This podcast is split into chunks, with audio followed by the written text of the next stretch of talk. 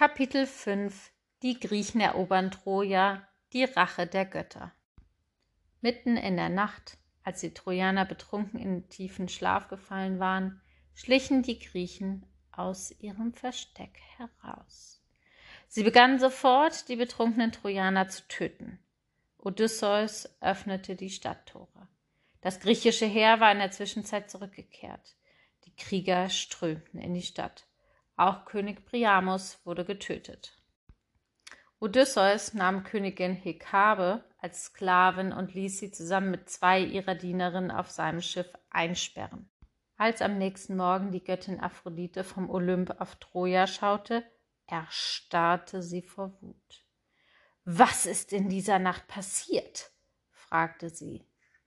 Ihr Schützling Paris war tot. Die schöne Helena weinte, gefangen in einer Koje auf dem Schiff von Menelaos.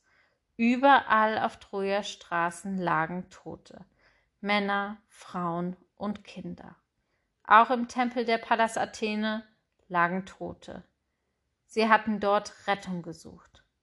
Aber Odysseus Krieger hatten sie auch dort gefunden und getötet.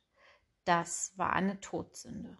Die Sieger plünderten die Stadt endlich Sieg nach zehn Jahren Belagerung. Sie feierten, tranken und riefen immer wieder, es lebe der schlaue Odysseus.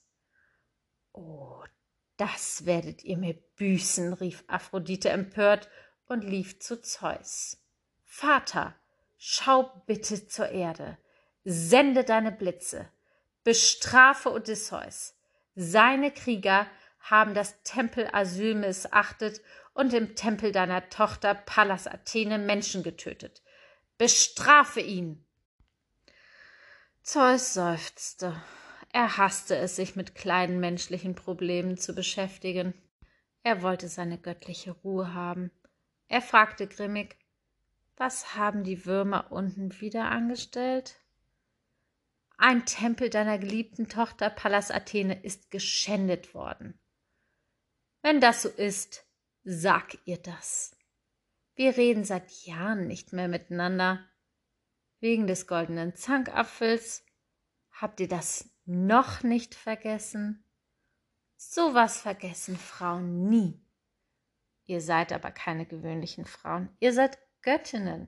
Ihr wisst doch, den Zank zwischen dir und meiner Gattin Hera und Pallas Athene hat Göttin Eris ausgelöst. Aber ich kann ihr nicht böse sein. Ihre göttliche Aufgabe ist es ja, Zank und Zwietracht zu säen. Ich habe ihr natürlich hundertmal gesagt, tu es auf der Erde, nicht im Himmel, nicht bei mir. Aber sie vergisst es, glaube ich. Sie ist viel zu tüchtig. Ich muss ihr vielleicht mal eine andere göttliche Aufgabe für sie einfallen lassen und das mit dem Zank einem anderen Gott übertragen, der nicht so tüchtig ist. Zeus schwieg verärgert. Aphrodite fragte vorsichtig, hm, wirst du Odysseus nicht bestrafen, Vater Zeus? Bitte, wirf nur einen Blick auf Troja. Solche Grausamkeiten haben kein göttliches Auge je gesehen. Zeus warf einen Blick auf Troja, sah die Toten und befahl, rufe den Rat der Götter zusammen. Die zwölf wichtigsten Götter kamen sofort auf den Olymp. Göttin Aphrodite trug ihr Anliegen vor und machte Vorschläge. Der Rat der Götter beschloss, Odysseus zu verfluchen.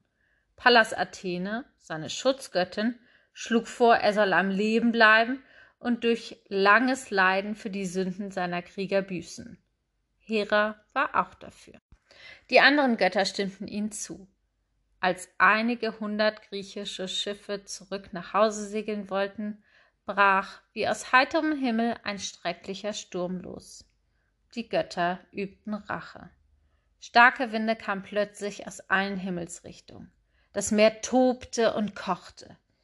Wie feuchte Besen fegten die Wellen die Menschen von den Schiffen herunter. Sie verschwanden schreiend in dem schaumigen Gewühl, einer nach dem anderen, und dann war auf einmal wieder Ruhe, so als ob nichts geschehen wäre.